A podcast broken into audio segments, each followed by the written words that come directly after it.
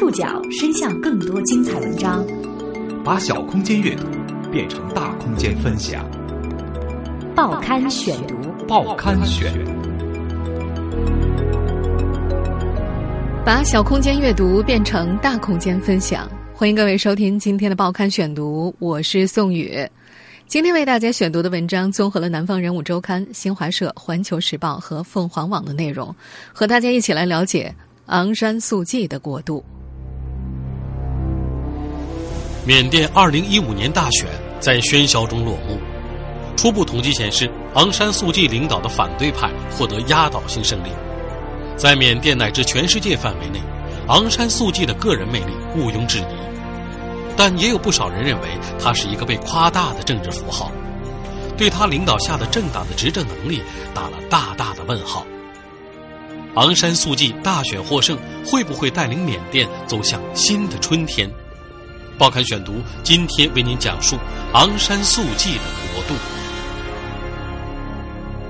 十一月八号，缅甸二零一五年大选在喧嚣中落幕，计票工作随后展开。截至目前的初步结果显示，昂山素季领导的反对派全国民主联盟获得压倒性的胜利。十一月九号，昂山素季在民盟总部对支持者发表讲话，他说：“全部的选举结果不会在短期内公布，但是我认为你们都知道结果将是什么。”不过，昂山素季也说。现在恭喜我们获胜候选人为时过早。我想提醒大家，落选的候选人必须接受获胜者，但重要的是不要挑衅落败者。同一天，缅甸执政党联邦巩固与发展党主席吴泰乌承认竞选失利，并表示将会接受选举结果。缅甸新一届联邦议会定于明年一月举行首次会议，二月选举总统。继而由新总统组建政府，现任总统吴登盛领导的本届政府任期将会于明年三月底结束。在长达数个月的漫长等待当中，昂山素季领导的民盟想要成为执政党，仍然面临众多不确定的因素。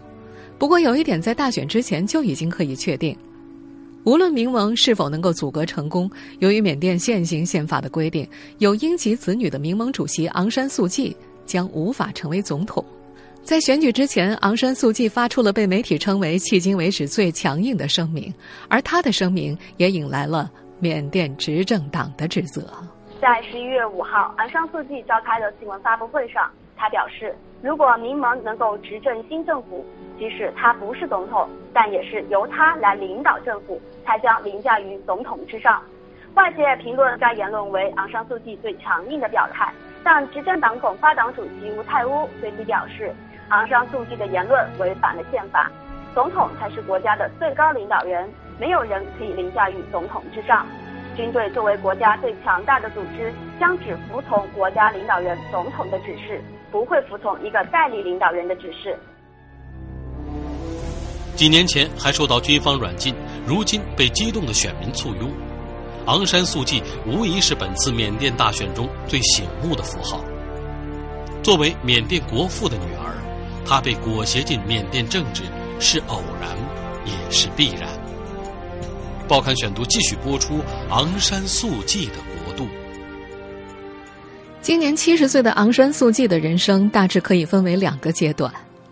一九八八年八月是这两个阶段的分界点，在此之前，她只是缅甸民族英雄昂山将军的女儿；在此之后，她成了缅甸国内反对运动的代表符号。昂山素季的父亲德钦昂山是缅甸反英抗日、争取国家独立的国父。一九三九年八月十五号，昂山在共产国际和中共的帮助之下，秘密成立缅甸共产党，并且出任缅共总书记。一九四一年，二十六岁的昂山带领包括奈温在内的三十志士出国接受日军培训，希望在缅甸发起暴动，以推翻英国的殖民统治。这三十志士。便是日后缅甸独立军的核心。后来日军进入缅甸，缅甸人发现日本人的统治比英人更残暴，将士们遂又转向联英抗日。二战结束之后的一九四七年年初，经过谈判，德钦昂山与英国首相签订了保证缅甸在一年内完全独立的昂山艾德里协定。同年，昂山出任临时政府总理，但在三个月之后，他与六名阁僚在仰光被暗杀，时年三十二岁，留下了两个儿子和两岁的女儿素季。昂山不仅是缅甸国父，还是缅甸军队的创立者，在很长一段时间之内，缅甸军政府。把他视作一个爱国主义的图腾。在缅甸仰光，最大的市场、最重要的街道和最大的体育场都是以他命名的。在爱国教育和宣传之下，昂山将军几乎受到所有人的爱戴。而当他那支持民主自由的女儿回国之后，这一点变成了军政府的大麻烦。或许是因为对父亲所创军队的感情，又或许因为在海外生活了太长时间。早期的昂山素季把爱国主义放在了自由主义的前面，在他作于上世纪八十年代前期的《五国五民》一书当中，他回避了内战问题，他也避免在文章当中直接批评奈温的独裁。一九六二年三月二号，奈温发动军事政变，推翻了缅甸的文官政府。奈温早年随昂山接受日本军部培训时，就养成了对政党政治的厌恶，他解散了议会。宣布建立缅甸式的社会主义，这一意识形态自称融合了马列主义、佛教和缅甸传统，而实际上是把缅甸变成了一个警察国家。不过，真正把缅甸拖入深渊的是奈温灾难性的国有化以及锁国政策，很多企业和银行被无条件收归国有，大量国外的教育交流机构被驱逐出境，缅甸错过了世界经济起飞的六七十年代。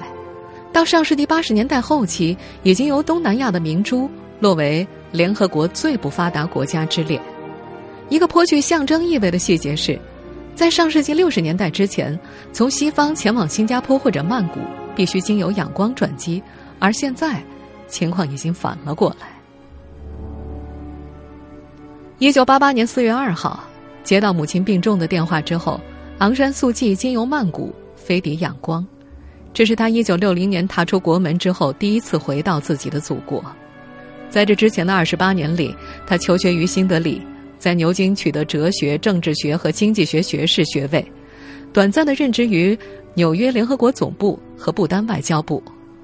一九七二年，他和英国学者、藏学家迈克尔·阿里斯结婚，此后多数时间，她和丈夫生活在英国牛津。缅甸著名学者吴丹敏在一本书里回顾了1984年春天拜访昂山素季一家的情形。天气很暖和，他们家砖砌的花园里开满了鲜花。我们聊牛津最近上映的电影，迈克尔悠闲地吸着烟斗，两个孩子在屋里玩耍。素季讲话彬彬有礼，甚至带着点学究气。他鼓励我来英格兰读博士学位，鼓励我也一起来研究缅甸历史。如果说那个时候的昂山素季希望为祖国做点什么的话，除了研究缅甸历史和文学，无外乎为他建一座图书馆，或者推动一项交换学习项目等等。不过，在这一年所发生的学生运动，改变了所有人的轨迹。六月底，知道母亲将不久于人世，昂山素季决定回到仰光大学道五十四号的家中，陪伴母亲度过最后的日子。丈夫阿里斯和两个儿子也从英国赶来，因为要照顾母亲，昂山素季始终和如火如荼的民主运动保持着距离。但是这并不能够阻止学生、记者、律师、艺术家以及被奈温罢黜的改革派军官络绎不绝地前往拜访。他们希望国父的女儿能够站出来，领导缅甸的民主运动。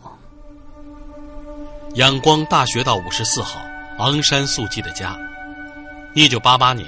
回国陪伴母亲的昂山素季住进了这栋两层的白色小楼。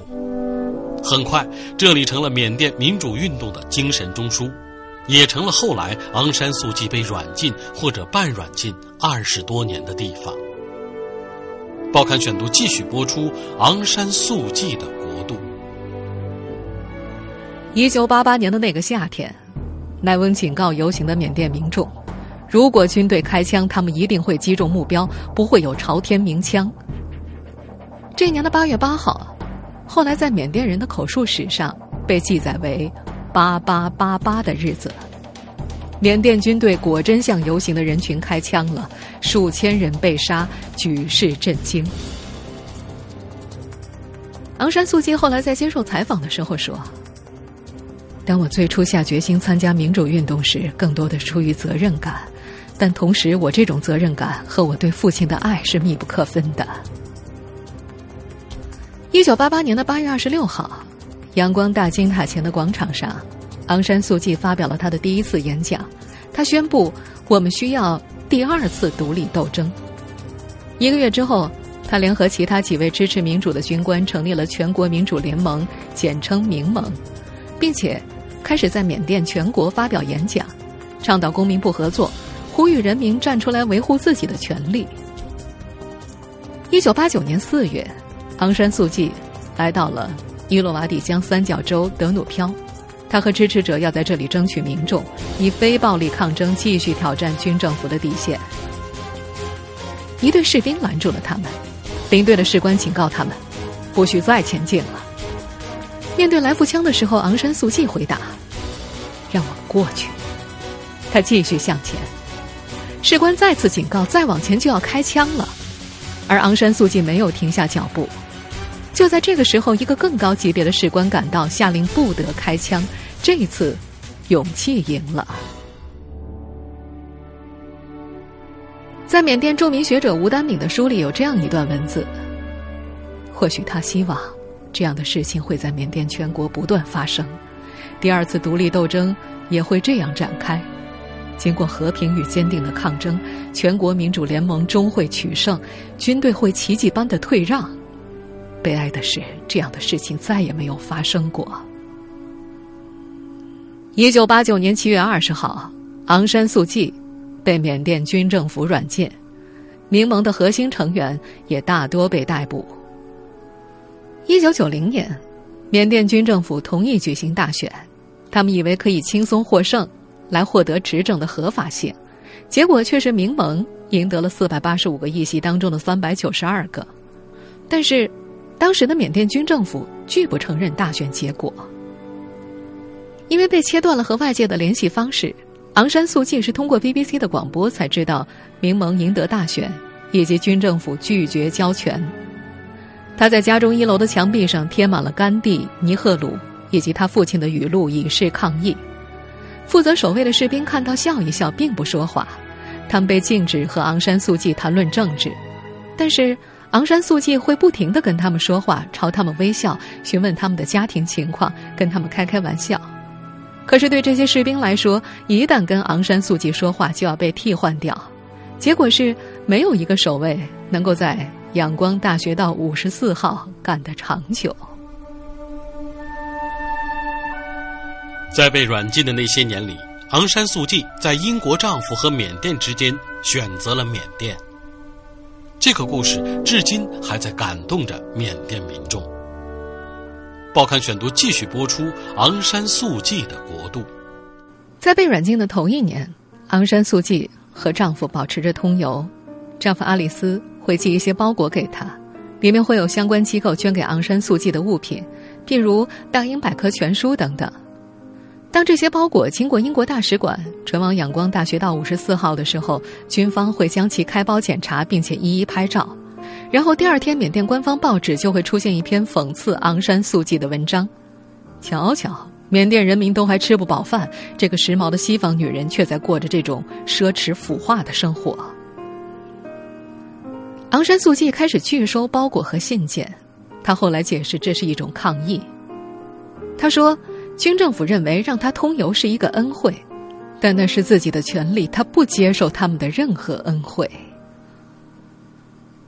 直到一九九五年，昂山素季的丈夫阿里斯和孩子们才获准飞往仰光，一家人短暂团聚。但是，那时的她大概不会想到，九五年的团聚是她最后一次见到自己的丈夫。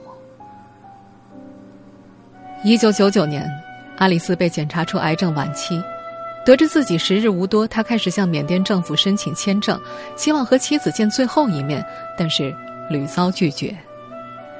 英国外交部试图从中斡旋，但是缅甸政府不为所动。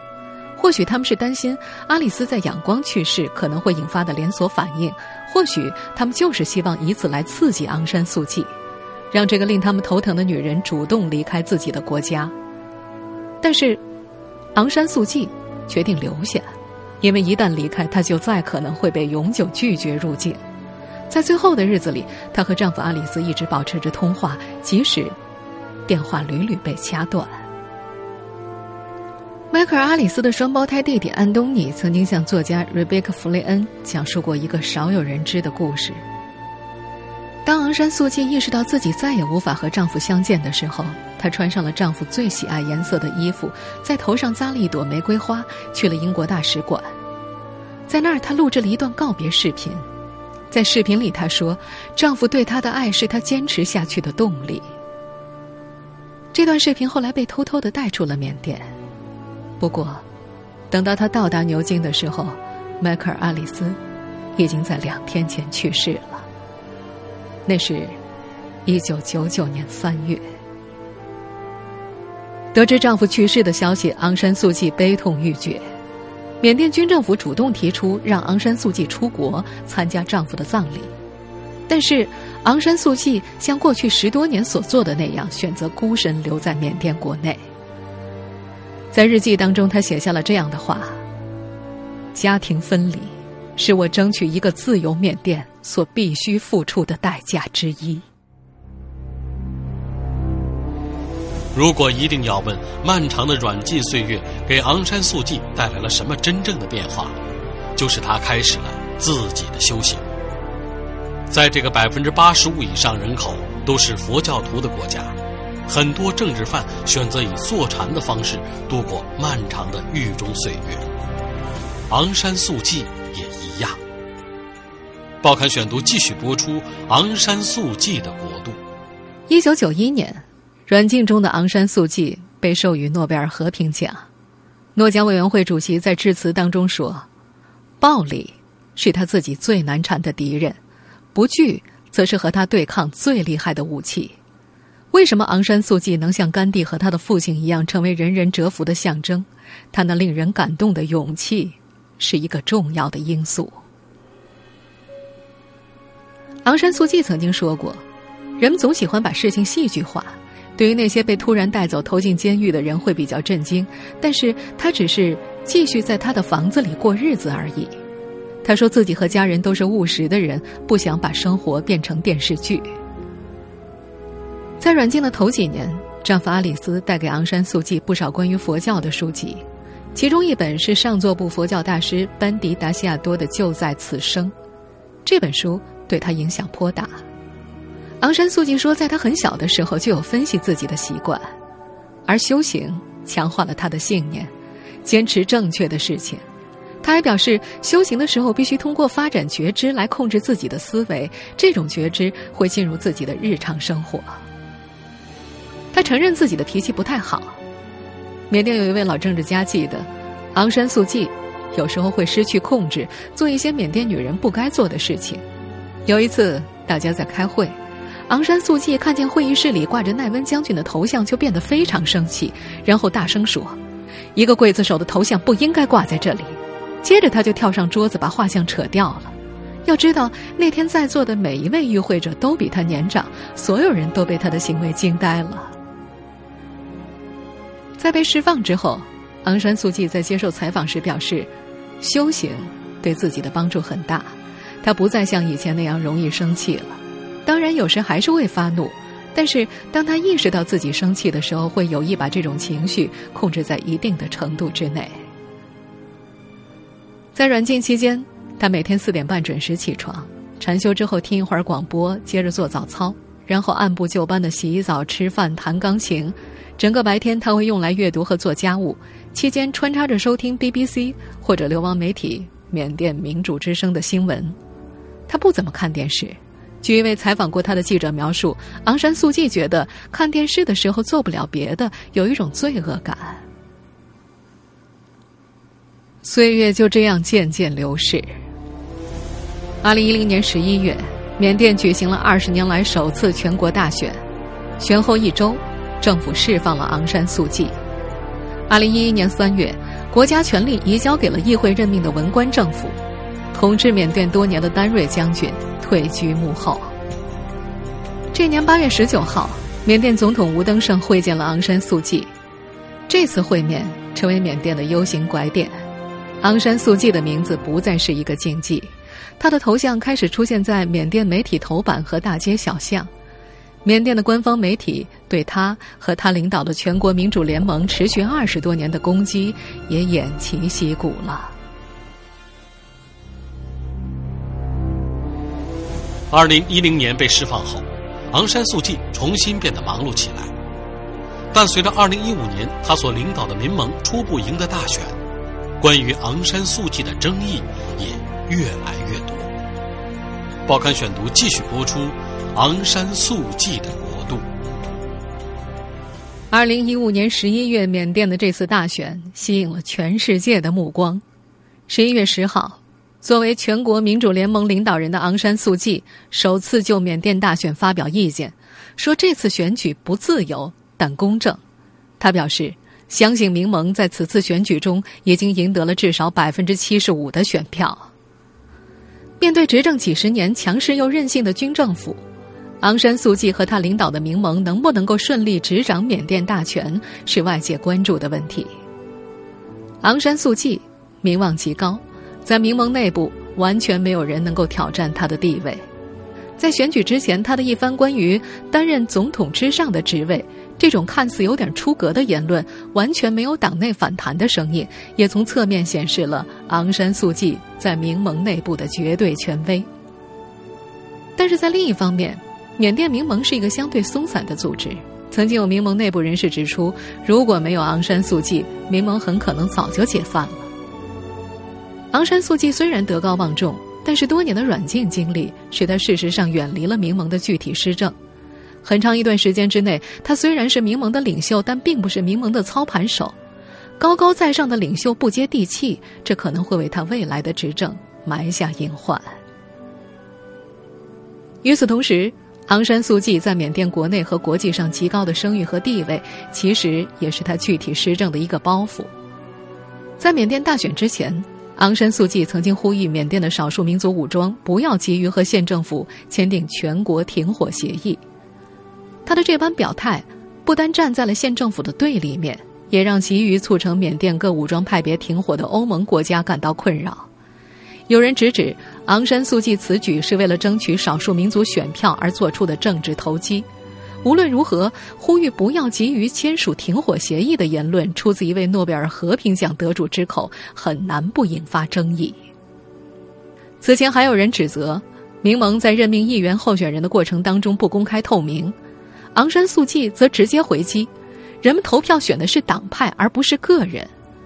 随后还有人因为抗议。而被开除了民盟党籍，这些举措都让人指责这位缅甸的民主女神并不民主。昂山素季近来受到的种种非议，正是由精神领袖到施政者转型当中的阵痛。女神可以是所有人的女神，但是政治家不可能满足所有人的要求。这也是民盟由一个颇具象征性的反对党到一个执政党的转型过程当中所需要面对的问题。脱下军装，或许将由昂山素季领导的缅甸面临着许多问题和挑战。无疑，昂山素季不可能和军方闹翻，没有后者的支持，他没有办法在缅甸执政。民盟并非翻版的军政府，但是也不能期望政党轮替会让缅甸产生翻天覆地的变化。走向务实的昂山素季在很多问题的立场上与此前的政府并无太大的区别。根据他和民盟此前为数不多的表态显示，执政之后的他会在一定程度上延续缅甸现执政党的内政和外交政策，在罗兴亚人问题上不让步，保持对反政府武装的压迫，在与中国和西方之间尝试维系微妙的平衡。昂山素季曾经于今年六月受邀访华。他反复重申，中国永远都是缅甸的邻居，并将在缅甸未来的发展建设中起到重大的作用。民盟的发言人吴年温曾向媒体表示，昂山素季将会像邓小平那样治理缅甸。一个务实而温和的昂山素季，对于中国的在缅投资无疑是一个利好消息。当然，前提是他能够顺利的执掌缅甸的大权。